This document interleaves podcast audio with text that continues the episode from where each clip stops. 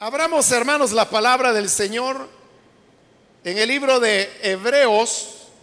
Busquemos el capítulo número 5.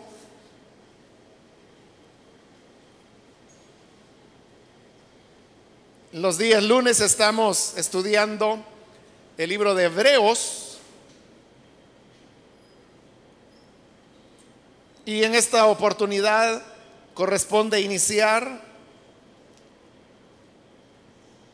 el capítulo número 5, donde vamos a leer el pasaje que corresponde. Dice la palabra de Dios en Hebreos capítulo 5, versículo número 1 en adelante, todo sumo sacerdote es escogido de entre los hombres. Él mismo es nombrado para representar a su pueblo ante Dios y ofrecer dones y sacrificios por los pecados. Puede tratar con paciencia a los ignorantes y extraviados, ya que él mismo está sujeto a las debilidades humanas. Por tal razón, se ve obligado a ofrecer sacrificios por sus propios pecados, como también por los del pueblo.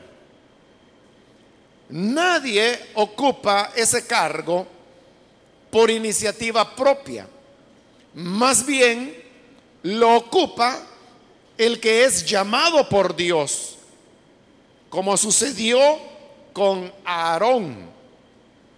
Tampoco Cristo se glorificó a sí mismo, haciéndose sumo sacerdote, sino que Dios le dijo, tú eres mi hijo, hoy mismo te he engendrado.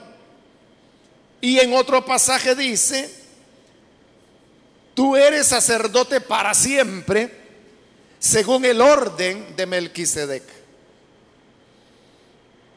En los días de su vida mortal, Jesús ofreció oraciones y súplicas con fuerte clamor y lágrimas al que podía salvarlo de la muerte. Y fue escuchado por su reverente sumisión. Aunque era hijo, mediante el sufrimiento aprendió a obedecer y consumada su perfección, llegó a ser autor de salvación eterna para todos los que le obedecen. Y Dios lo nombró sumo sacerdote según el orden de Melquisedec. Amén. Hasta ahí dejamos la lectura. Pueden tomar sus asientos, por favor, hermanos.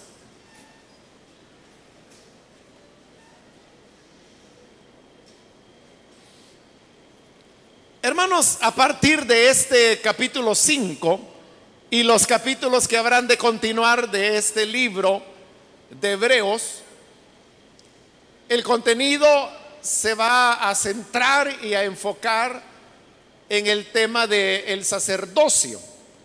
Recuerde que hay una verdad fundamental que Hebreos nos presenta y es que Jesús es superior a Moisés.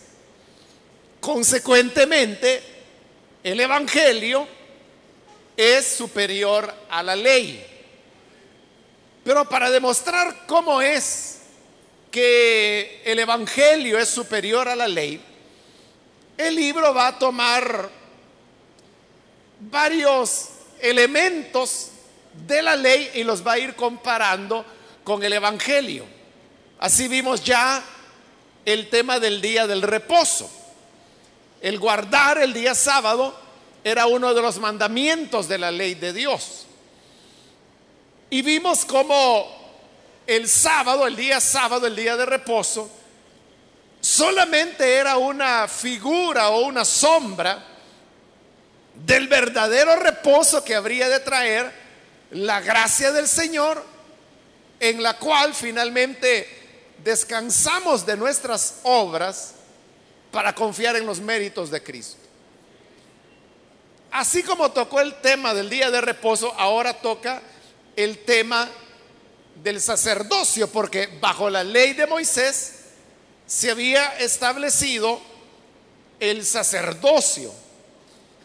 Ya en los versículos finales del capítulo 4 se comenzó o se introdujo ya el tema de Jesús como el nuevo sumo sacerdote.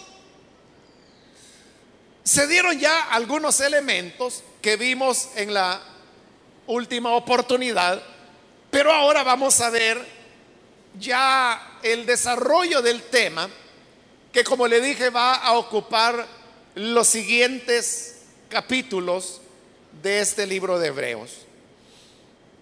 El capítulo 5 comienza con una definición que es un sacerdote. Y luego también va a presentarnos las condiciones para que un hombre pudiese ser sacerdote, que eran básicamente dos. Una, que fuera compasivo con los seres humanos. Y número dos, que hubiera sido llamado, escogido por Dios para ser un sacerdote. Comencemos entonces en el versículo 1, donde dice, todo sumo sacerdote es escogido de entre los hombres. Esto es algo, hermanos, muy fácil de entender y que uno podría pensar, bueno, es algo tan sencillo que todo mundo lo sabe, ¿por qué tiene que ser mencionado? Y es que todo sumo sacerdote es tomado de entre los hombres. Entonces, obviamente que tiene que ser tomado de entre los hombres.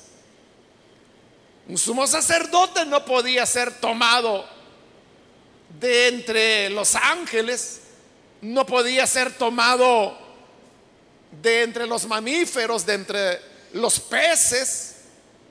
Un sumo sacerdote no podía ser del reino vegetal, tenía que ser un ser humano. Y por eso le digo, ¿qué tiene de extraño o por qué comienza diciendo que todo sumo sacerdote es tomado de entre los hombres? Si eso todo el mundo lo sabe, que todos los sacerdotes eran hombres. Le decía que por ser algo tan sencillo, tan básico, uno podría decir, bueno, ¿qué importancia tiene eso? Pero si se menciona es porque tiene una importancia. Y la importancia nos la sugiere la manera como la frase está construida. Porque dice, todo sumo sacerdote es escogido de entre los hombres. Es decir, que entre los hombres, entre el género humano, Dios escoge o llama a uno que es el que se va a convertir en el sumo sacerdote. Pero el que sea tomado de entre los seres humanos significa que es un humano y que por ser humano puede comprender las limitaciones o como lo dirá ahí el pasaje, las debilidades a las cuales el ser humano se encuentra expuesto. Si esta verdad que el sumo sacerdote es un humano, no tiene mayores repercusiones en el sentido de entenderlo, sí tiene grandes repercusiones cuando más adelante se va a afirmar que nuestro sumo sacerdote es el Señor Jesucristo. Y ahí por qué tendrá valor porque como el mismo Señor Jesús lo dijo, allá en el Evangelio de Juan capítulo 3, nadie subió al cielo sino el Hijo del Hombre que descendió del cielo. En Juan, en el capítulo 17, en la oración del Getsemaní, Jesús le dice al Padre, Padre, la gloria que yo tuve contigo antes de la fundación del mundo, esa es la gloria que te pido. Entonces vea, Juan, como otros pasajes de la Biblia, enfatiza el hecho que Jesús es alguien que vino, vino a este planeta, vino a esta tierra. Entonces, si Él vino a nosotros, la pregunta sería, ¿es humano o no es humano? Ahí es donde cobra importancia el que hoy se diga que el sumo sacerdote es tomado de entre los hombres. Pero ese es un tema que se va a desarrollar más adelante. En este momento, como le dije, solo se está dando una definición. Y esa definición nos dice que el sacerdote es tomado de entre los hombres. Siempre el versículo 1, pero ya en la segunda parte, dice, él mismo es nombrado para representar a su pueblo ante Dios y ofrecer dones y sacrificios por los pecados. La función básica de el sacerdote es ser un mediador. Un mediador entre los hombres y Dios. Recuerde que Dios es santo. La Biblia dice que Él es puro. Y el hombre, por el contrario, es pecador, vive lejos de Él. Entonces, ¿cómo puede un ser pecador como el hombre presentarse ante un Dios que es santo? La respuesta es, no se puede presentar. Como no puede presentarse, entonces necesita alguien que interceda por él. ¿Se recuerda aquel relato que nos presentan los evangelios? Que había un hombre que era parte del ejército romano, era un centurión. Y él tenía un criado en su casa que había enfermado. Parece que él había hecho ya todo lo humanamente posible por salvar la vida de su criado, a quien él apreciaba. No le habían podido ayudar. Y todo parecía indicar que el desenlace sería la muerte del criado. Pero este centurión había oído hablar acerca de Jesús, del cual decían que era el Cristo. Entonces él dijo, si Jesús viniera, él podría sanar a mi criado como ha sanado a tantos otros enfermos. Pero el centurión sabía, primero que él era gentil, Segundo, que era un militar. Tercero, que era miembro del ejército de ocupación. Entonces él dijo, ¿quién soy yo para ir delante de Jesús y pedirle un favor para mi criado? Entonces vea, como él no se consideraba digno, entonces él dijo, voy a buscar mediadores. Mediadores. Porque él se consentía no digno de venir personalmente ante Jesús. Entonces él pensó que los mejores mediadores podían ser los fariseos, los doctores de la ley, porque de acuerdo a la religión judía, estas eran las personas más respetables. Él ni idea tenía que esos eran los peores enemigos que Jesús tenía. Pero como no lo sabía, va y les pide el favor a los escribas, a los fariseos y les dice, por favor, ¿podrían ustedes interceder, mediar para que vayan donde Jesús y le pidan que sane a mi criado? Y estos hombres le dijeron, sí, nosotros vamos. Y fueron con Jesús y le dijeron de verdad, mira, ahí hay un hombre que él no se atreve a venir porque es romano, es centurión, pero tiene un criado enfermo. Y sabes, él ama nuestra nación. Es una buena persona. Deberías concederle lo que él te pide. Y Jesús dice, está bien, yo voy a ir. Y Jesús comienza a caminar para ir a la casa del centurión. Pero mientras va a la casa, el tiempo está pasando. Y el centurión en su casa, él está pensando y dice, hombre, yo verdaderamente estoy loco. Estoy loco. ¿Cómo fue que me atreví a decirle a Jesús que viniera a mi casa, aquí mi casa, de un gentil, de un pagano? Si yo no soy digno entonces mandó a llamar otra comisión para que mediaran. Que dijeron, miren, vayan, Jesús ya debe venir para acá. Pero ustedes vayan y díganle que por favor no venga. Porque yo no soy digno que entre bajo el techo de mi casa. Pero donde quiera que Él está, yo sé que Él tiene tanta autoridad que con una palabra que diga, de lejos, mi criado sanará. Y estos otros mediadores fueron en el camino y cabal. Jesús venía y lo encuentran y le dice, Señor, alto, alto. El centurión nos manda con un mensaje. El centurión te dice que mejor ya no vayas a la casa de él.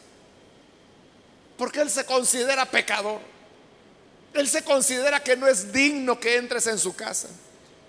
Pero Él dice que tú tienes autoridad y que la palabra que tú digas tiene autoridad suficiente como para sanar a su criado. Y cuando Jesús oyó esas palabras, Él dijo, ni siquiera en Israel he encontrado tanta fe como en este hombre, que se haga así como ha dicho. Y en ese instante el criado fue sanado y se levantó.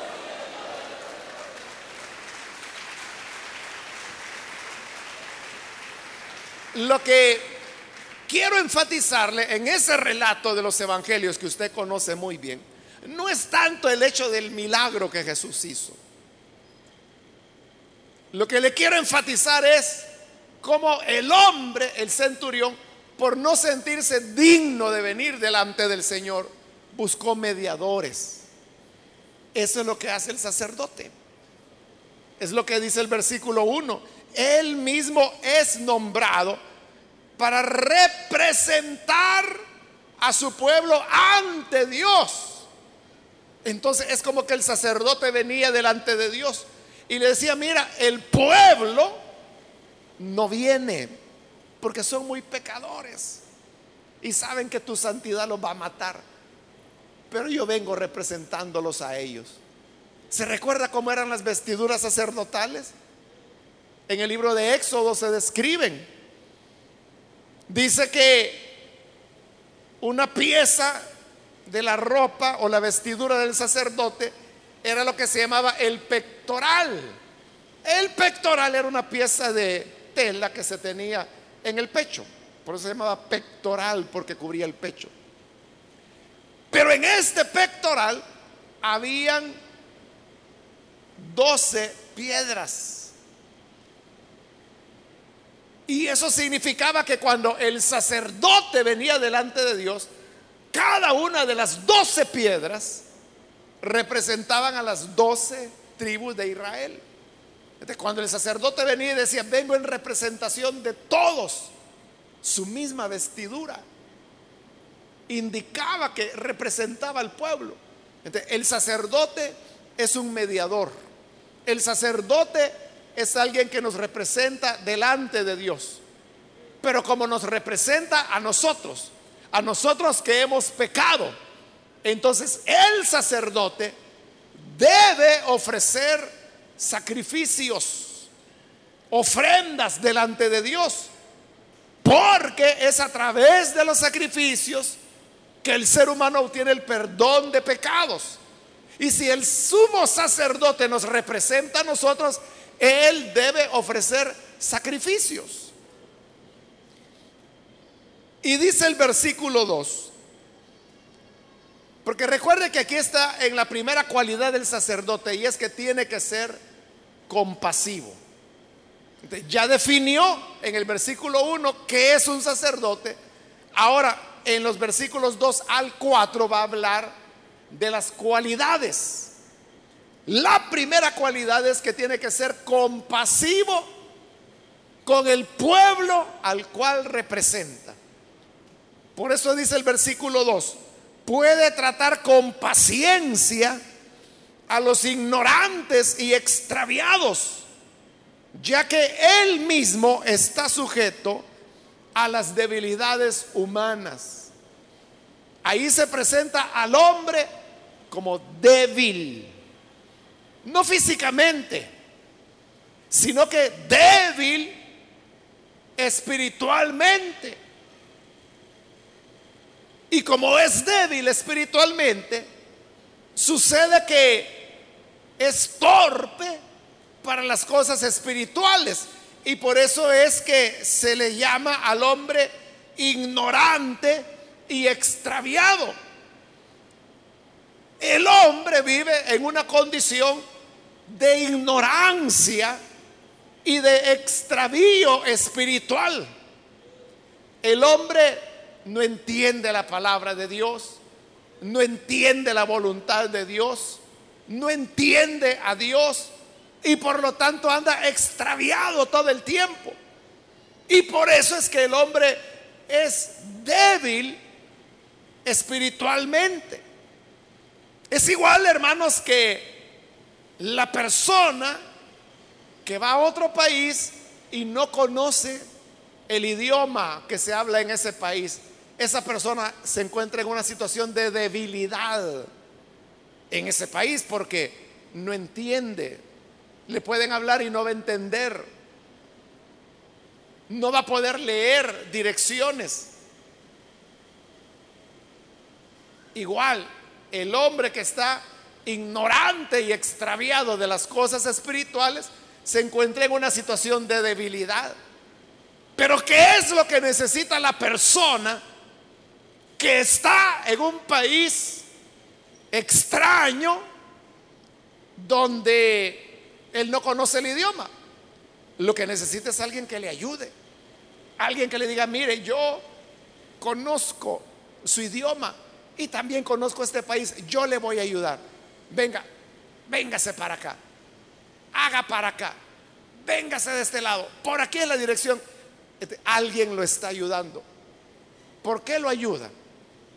Por humanidad. Porque se compadece de él eso es lo que el sacerdote hace. Se compadece de los ignorantes y extraviados, de los que han pecado. Se compadece y tiene misericordia de ellos. Y dice que otra razón por la cual se compadece no es que porque los demás son ignorantes y extraviados. Dice que él mismo está sujeto a las debilidades humanas. Como él es hombre, ya lo vimos en el versículo 1, que el sumo sacerdote es tomado de entre los hombres. Entonces, él también es otro ignorante y extraviado. Es otro débil humano. Y como es débil humano, entonces él sabe y se consiente en su debilidad, aprende a ser misericordioso con los demás. Es lo que Pablo dice en su carta a los Gálatas. Que si algún hermano dice, es sorprendido en pecado, ustedes que son espirituales, restáurenlo con espíritu de mansedumbre, considerándote a ti mismo, no sea que tú también seas tentado. Hoy pudo ser X hermano, X hermana la que cayó en pecado. Mañana puedo ser yo. Usted sabe que hay personas crueles que como se dice popularmente, hacen leña del árbol caído. Y cuando un hermano falla, entonces comienzan a decirle, no, si ese fue un diablo todo el tiempo, ese siempre fue un hipócrita, a mí nunca me la hizo. Yo todo el tiempo supe que ser un sinvergüenza. Y lo destruyen totalmente. Y se olvidan que el día de mañana es Él el que pudiera estar en la misma condición. Yo recuerdo, hermanos, un caso que se dio no aquí, pero en una de nuestras filiales de la misión, de, un hermano, hace años ya cuando aún no habían celulares, como hay ahora por lo menos, pero habían pequeñas grabadoras. Entonces él se daba la tarea de andarle grabando a medio mundo. Y entonces grababa lo que la gente decía, lo que la gente opinaba, y a veces él mismo les echaba leña. Y le decía, mire, ¿y usted qué piensa del pastor? Y plum, encendía la grabadora, la tenía escondida. Y la gente decía, ah, no, es que yo creo que el pastor es un aragán, yo creo que el pastor es carnal. Y empezaban a hablar del pastor. Y luego él venía con la grabación y le decía, mire, amado hermano pastor, lo que fulano dice de usted. Y le ponía la grabación. Oiga. Y así de esa manera, él destruyó a varias personas y varias familias con el viejo truco de la grabación. Y él tenía una posición importante dentro de esa filial. Pero es lo que dice ahí, que cuando otro ha fallado, nosotros tenemos que considerarnos. Yo me cuido, no vaya a ser que sea yo el siguiente. Él no pensó en eso. Entonces sabía, él estaba casado, era un hombre casado, como le digo, con un privilegio importante dentro de esa filial. Y había una hermana de la iglesia, joven, soltera. Entonces, él, que no tenía pensado que él también podía ser tentado, comienza a seducir a la hermana y comienza a decirle cosas. Bueno, anduvo acosándola, averiguó dónde ella trabajaba o estudiaba, no me acuerdo. Pero la cosa es que cuando ella salida, ahí estaba él en el carro. Y le decía, hermana, la llevo. Y la hermana ya no hallaba qué hacer porque ella era joven. Y ella decía, si yo voy y digo delante de la iglesia lo que él me dice, él lo que va a hacer es negarlo y va a decir que yo estoy mintiendo. Y como él tiene una posición importante, le van a creer más a él que a mí. Y esta joven comenzó a pensar, ¿cómo hago? ¿Cómo hago? ¿Cómo hago? Porque ya la tenía hasta aquí. Y un día viene ella y dice, ya sé, le voy a grabar lo que él me dice. Ella no sabía lo que el otro hombre hacía. Y así fue, un día saliendo iba ella cuando ella estaba el hermano esperando. Y le digo, hermana, súbase a mi carro, véngase, yo la llevo. Ella ya llevaba su grabadora. Y le dijo, no, yo me voy en bus. No, no, véngase, no tenga pena. O no somos de la iglesia, véngase. Y ella ya sabía que si se subía era para que le dijera de todo. Pero como ella ya llevaba la idea, se subió. Y llevaba la grabadora encendida. Y cuando iban en el vehículo, él aprovechó y comenzó a decirle de todo, ¿verdad? Lo que los pícaros le dicen a las muchachas. ella le grabó todo. Entonces luego llegó donde el pastor y le dijo, pastor, le digo, usted reconoce esta voz y se la puso. Ah, sí, le digo, es el hermano fulano que tenía un privilegio importante. Ah, bueno, oiga lo que me dice. Y le puso toda la grabación. Entonces le dijo el hermano, lo vamos a mandar a llamar. Lo mandaron a llamar y ahí estaba la muchacha. Y entonces el pastor le dijo, mire hermano, esta joven viene y lo acusa de que usted la anda acosando. No, ¿cómo va a creer? Envidia me tiene. Yo tengo 30 años de estar en la iglesia. Antes que ella naciera yo ya era siervo de Cristo. ¿Cómo le va a creer a esa mujer? Es mentirosa. Entonces el pastor le dijo, bueno, saque la grabación. Entonces vino la hermanita y plum, la grabación. Hubo que suspenderlo a él. Eso es lo que el sacerdote no puede hacer. El sacerdote tiene que estar consciente que él mismo está expuesto a debilidades. Y como él mismo está expuesto a debilidades, entonces se vuelve compasivo. Atención a eso. Compasivo, no encubridor. No encubridor. Pero sí compasivo. Eso es lo que se llama tener corazón de pastor, que es algo que mucha gente no entiende. Mucha gente no entiende lo que es tener corazón de pastor. El corazón de pastor es el que espera, tiene compasión y dice, esta persona puede cambiar. es cuando vienen y le dicen a uno, mire, si yo fuera usted, a ese fulano, hace años a patadas los hubiera sacado de la iglesia. Y viene el pastor dice, no, no, hermano, no es así la cosa. Entonces viene la gente y dice, no, este es consentidor, igual a de ser. Es un alcahueto. Es que tiene corazón de pastor. Y espera lo mejor. Claro, cuando esos límites se sobrepasan, ya no se puede hacer más por esa persona. Versículo 3 dice, por tal razón, el sumo sacerdote se ve obligado a ofrecer sacrificios por sus propios pecados, como también por los del pueblo.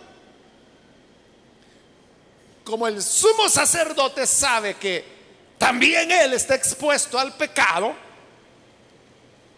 cuando llegaba el día de la expiación, el primer sacrificio que el sumo sacerdote ofrecía eran por sus pecados y los pecados de su familia cuando él había expiado sus pecados y los de su familia, entonces comenzaba a tratar con los pecados de todo el pueblo. Por eso dice, ofrecía sacrificios por sus pecados. Es decir, el sacerdote es alguien que está consciente que también él necesita la misericordia de Dios. Esa es la primera cualidad, le decíamos, ¿verdad? Compasión. La segunda cualidad, ser llamados por el Señor. Dice el versículo 4, nadie ocupa ese cargo por iniciativa propia.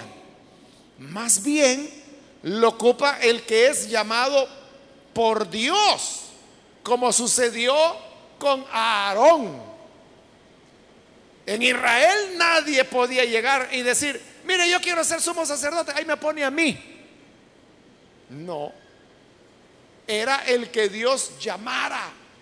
Y dice ahí, así como llamó a Aarón. Cuando Dios dijo que el primer sumo sacerdote que hubo en Israel era Aarón, Dios dijo, Aarón será sumo sacerdote y no le anduvo consultando ni pidiendo opinión a nadie. Digo, será Aarón y su descendencia. Y los otros sacerdotes serán de la tribu de Leví y sus descendencias. Él los escogió. Entonces, el sumo sacerdote no es alguien que se propone, no es alguien que dice, yo quiero ser, yo me ofrezco de voluntario. Aquí no hay cuestión de voluntarios, es a quien el Señor llama. hemos visto que bajo la ley, los sacerdotes tenían dos cualidades. Eran compasivos con el pueblo y segundo eran llamados por el Señor. Pero como el propósito de Hebreos es comparar la ley con la gracia, a Moisés con Jesús. Hoy viene la comparación. Y en el versículo 5 comienza tocando el punto de ser llamado por el Señor. Dice el versículo 5, tampoco Cristo se glorificó a sí mismo haciéndose sumo sacerdote, sino que fue Dios quien se lo dijo. Ni Jesús le dijo, Padre, yo quiero ser el sacerdote de mi pueblo. Dios lo, eligió. Dios le dijo que él sería sumo sacerdote. ¿Y a dónde se lo dijo? Se cita el Salmo 2, que es donde dice, tú eres mi hijo, hoy mismo te he engendrado. Pero usted puede decir, bueno, allí no se menciona el tema del sacerdocio. Ahí lo que dice es, tú eres mi hijo, hoy mismo te he engendrado. Un versículo que fue citado en el capítulo 1 de este libro de Hebreos. Pero aunque no se menciona sacerdote ahí, ¿sabe por qué es importante? Porque si usted lee el Salmo 2, se va a dar cuenta que ese es un salmo de los que se llaman mesiánicos, donde se presenta al Cristo como rey. Y a ese Cristo que es rey, el Señor le dice, tú eres mi hijo, hoy mismo te he engendrado. Es decir, que de Dios nace la idea, Dios lo elige para hacerlo rey. Porque los judíos tenían la idea de dos Cristos. Un Cristo que era rey y otro Cristo que sería sacerdote. Pero hoy Hebreo nos lleva al punto de decirnos que el mismo Cristo es rey y sacerdote al mismo tiempo. por eso comienza demostrando que Jesús fue elegido para ser el Cristo rey. Versículo 6. Y en otro pasaje, aquí estamos en el Salmo 110, dice, tú eres sacerdote para siempre según el orden de Melquisedec. Otra vez se está diciendo que el Cristo, que ahora es sacerdote, pero como en los dos pasajes que se están citando, se le están aplicando a la misma persona, al Señor Jesús. Entonces lo que se está enseñando es que Jesús es el Cristo, que es rey y que es sacerdote al mismo tiempo. Pero en el tema del sacerdocio, vea que es Dios quien le dice, tú eres sacerdote. Eso hermano es como que si yo alguno de ustedes le dijera, hermano, tú eres diácono. Entonces dice, ah, fui nombrado diácono. O una hermana, yo le digo, hermana, tú eres diaconisa. Ah, dice, soy diaconisa, me nombraron diaconisa. Cuando el Señor le dice, tú eres sacerdote, está eligiéndolo. Es Dios quien determina que Él será sacerdote. Pero aquí había un problema. Y el problema era que Jesús no era de la descendencia de Aarón. Y Dios había dicho que los sumos sacerdotes serían la descendencia de Aarón. Y había otro problema más. Y es que, como ya le dije, los otros sacerdotes, que no era el sumo sacerdote, sino que los demás sacerdotes, todos eran de la tribu de Leví y de sus descendientes. Y Jesús no pertenecía a la tribu de Leví. ¿A qué tribu pertenecía Jesús? Correcto. Jesús pertenecía a la tribu de Judá. ¿Cómo podía ser que Dios le dijera a Jesús, tú eres sacerdote, si no era descendiente de Aarón y tampoco pertenecía a la tribu de Leví? el Salmo nos da la respuesta. Porque dice, tú eres sacerdote para siempre. Según el orden de Melquisedec. Eso que está diciendo ahí Hebreos, que realmente lo dice el Salmo, pero la gente lo leía el salmo, en el Salmo y no se daba cuenta. Pero hoy que Hebreo lo está aplicando a Jesús, eso es revolucionario. Porque está diciendo entonces que hubo dos órdenes sacerdotales. Una era la orden de Aarón. Aarón fue el primero y toda su descendencia eran sacerdotes según el orden de Aarón. Pero Génesis también habla de otro sacerdote que se llamó Melquisedec.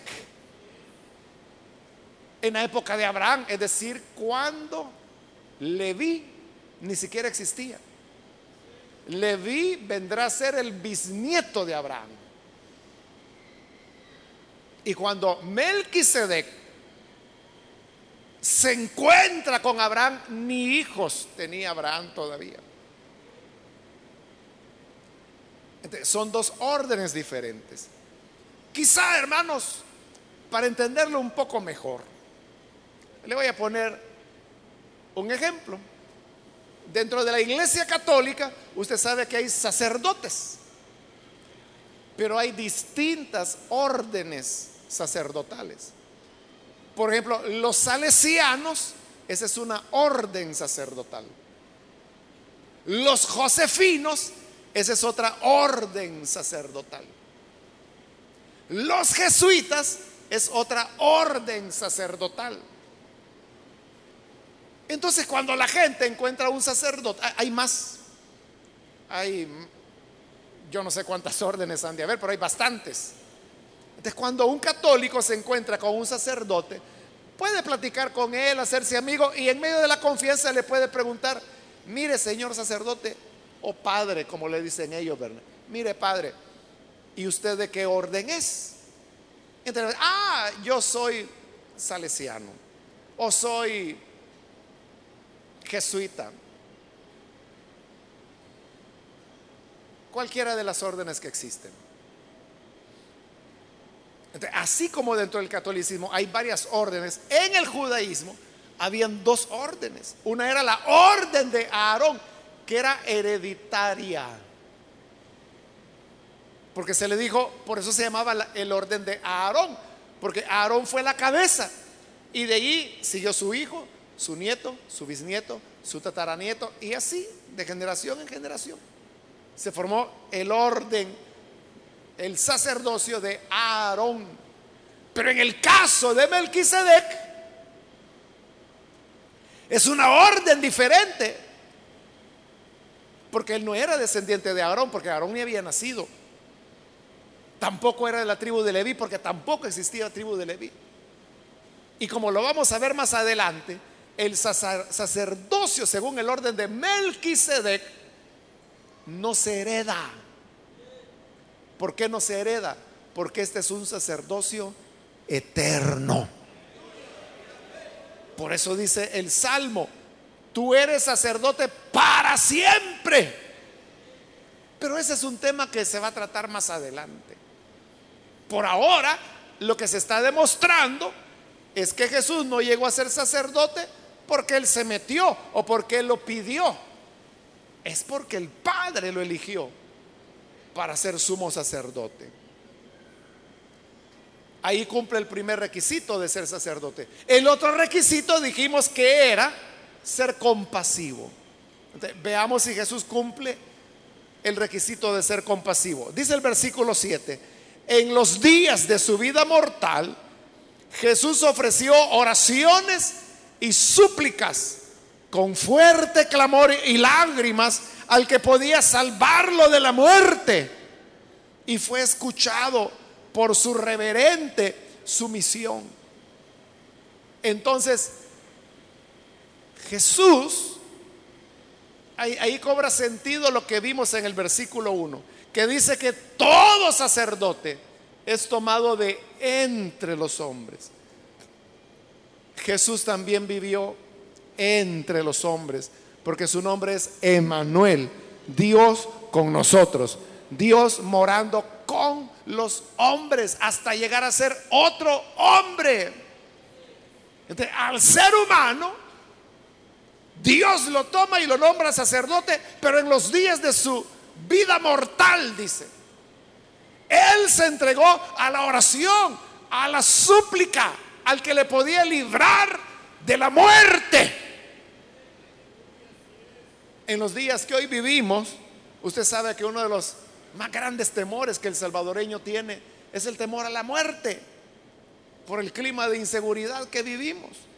Y tal vez no es que usted tema que lo maten a usted. Pero usted dice, mis hijos, mi hija, mi hermano, mi papá. Entonces, es un temor a la muerte. Eso es lo que Jesús sintió. Y por eso es que Jesús oraba. Y oraba con gran súplica y con lágrimas. Se parece a cómo ora usted, ¿verdad? ¿Cuántos derraman sus lágrimas delante del Señor cuando tienen una necesidad muy grande? ¿Lo ve? Igual a Jesús.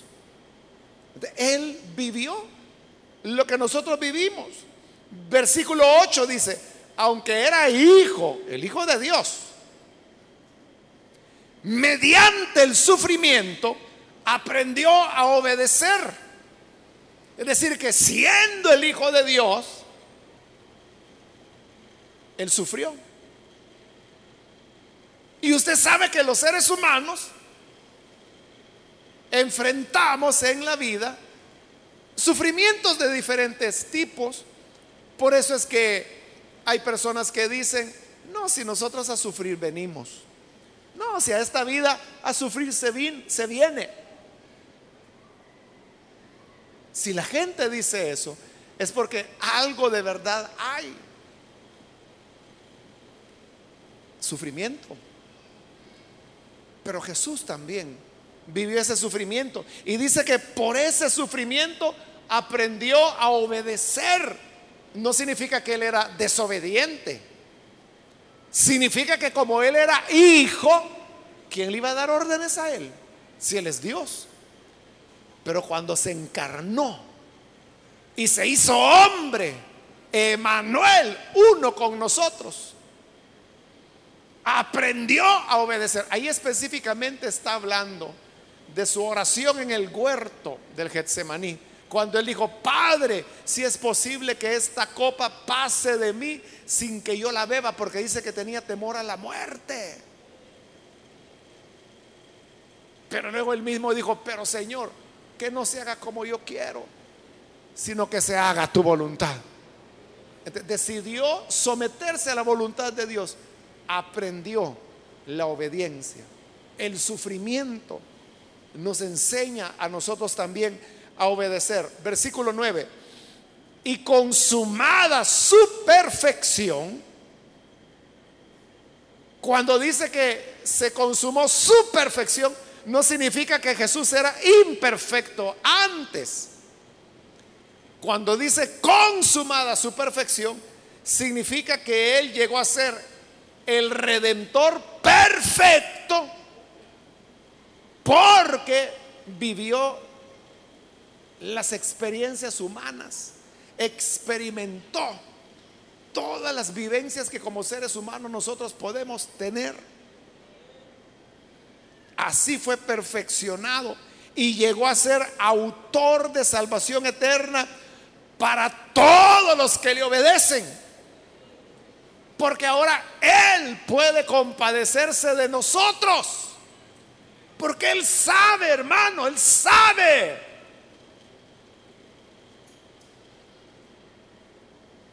Lo que usted vive, lo que usted sufre, lo que usted ora, lo que usted llora. Y termina el versículo 10 diciendo, y Dios lo nombró sumo sacerdote y ahí va la afirmación revolucionaria. Según el orden de Melquisedec. está diciendo, Jesús no fue sacerdote según el orden de Aarón. No hubiera podido serlo, porque no era descendiente de Aarón ni tampoco era la tribu de Leví. Pero Dios lo nombró sacerdote según un orden diferente, según el orden de Melquisedec, que más adelante se nos va a explicar qué es eso. El hecho es que ahora Jesús es sumo sacerdote. Y si Él es sumo sacerdote, entonces significa que Él puede compadecerse de nuestro dolor, de nuestras necesidades. Es igual, hermano o hermana, que si usted ha padecido alguna enfermedad. Digamos que usted tuvo cálculos biliares. Es un dolor sabroso, ¿verdad? Gracias a Dios yo nunca lo he experimentado, no. Pero, los que aquí ya lo vivieron saben que es sabroso, ¿no? El, el dolor de cálculos en la vesícula. Pero realmente es un problema no difícil de de resolver. Simplemente hay que extirpar la vesícula. Y ya no le van a hacer la gran heridota que hacían antes. Hoy son tres puntitos nada más. Y entonces a través de, un instrumento le van a extraer la vesícula y usted va a salir caminando del hospital. Pero la gente que ya vivió eso, ya sabe lo sabroso que es eso. Entonces cuando otra persona viene y dice, ay, ay, ay, hermano o hermana, ¿qué le pasa? Ay, es que viera que el médico me ha dicho que es la vesícula. Yo sé lo que usted siente. No, si a mí ya me operaron. El que ya vivió. O sea, porque otro puede decir, ya cállate, hombre, chillón porque no ha probado lo que es bueno. Un día platicando con un médico, que también es cristiano, él, me decía que hay escalas de dolor, ¿verdad? Y entonces él me decía que el dolor más intenso que el ser humano puede experimentar es el de los cálculos en los riñones. Ese es el dolor más intenso. El número dos es el parto en la mujer. Entonces, en el índice del dolor, me decía este hermano médico, el dolor del cálculo en los riñones es el, el dolor más intenso que el ser humano puede experimentar. El que ya tuvo cálculos en los riñones y viene otro y le dice, es que vea, no aguanto los riñones. Y yo sé que es eso, pero el que no lo ha vivido, le dice, no, pues exagerando estás. Tómate una tu aspirina, hombre, se te va a quitar. Qué esperanza. Pero el que ya lo vivió, el que ya lo vivió, comprende y dice, no, yo, sé hermano, ¿qué es eso? Hasta valiente es usted. Porque mire, yo lloraba por ese dolor. El que ya vivió, comprende. Cristo, como lo vimos al final del capítulo 4, dice la escritura, que Él fue tentado en todo. En todo. Aunque sin pecado. la tentación que usted siente o experimenta, Él la vivió ya. Y por eso Él puede compadecerse y es el sumo sacerdote ideal porque Él se encarnó. En otras palabras, Él ya estuvo en nuestro pellejo. Un ángel no hubiera podido ser un buen sumo sacerdote para nosotros, porque el ángel no sabe nada del ser humano, no sabe ni lo que es un dolor de muela, no sabe lo que es una tentación, porque ellos nunca han sido tentados. ¿Cómo se van a compadecer? Pero Cristo que se metió en nuestro pellejo y se encarnó y fue tentado en todo él sabe nuestras debilidades, nuestra ignorancia y nuestro desvarío. Y por eso puede compadecerse. Y por eso terminaba el capítulo anterior, y con eso termino yo hoy también, cuando se nos invitaba, acerquémonos confiadamente al trono de la gracia, seguros que íbamos a recibir el oportuno socorro. Porque no tenemos un sumo sacerdote insensible, plancha de mármol, no. Jesús es todo corazón y se compadece, se compadece. Por eso es que cuando la madre que padeció de la vesícula ve a su hija padeciendo de la vesícula, esa madre llora porque se acuerda, porque ella ya probó, ella sabe lo que su hija está viviendo. Así es Cristo. Él sabe lo que tú vives. Si vienes honestamente, sinceramente delante de Él, Él te ayudará y te levantará. Amén. Qué bueno es el Señor.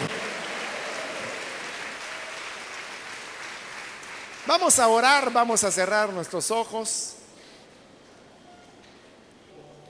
Señor, te damos las gracias por las personas que están aquí al frente, como también aquellos que a través de televisión o radio ahora se unen en esta oración, abren sus corazones para recibirte a ti como Señor de sus vidas.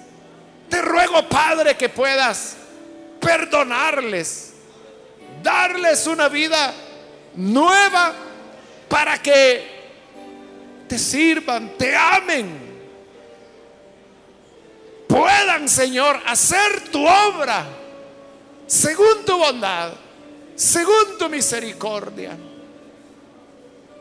Transfórmales.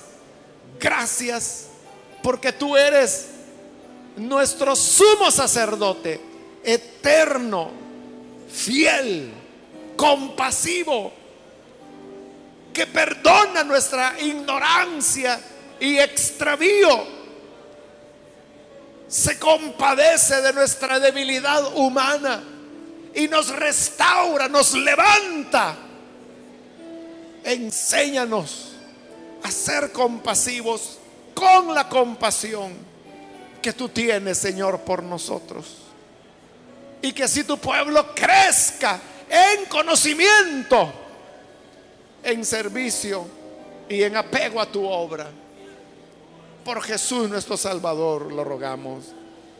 Amén y amén.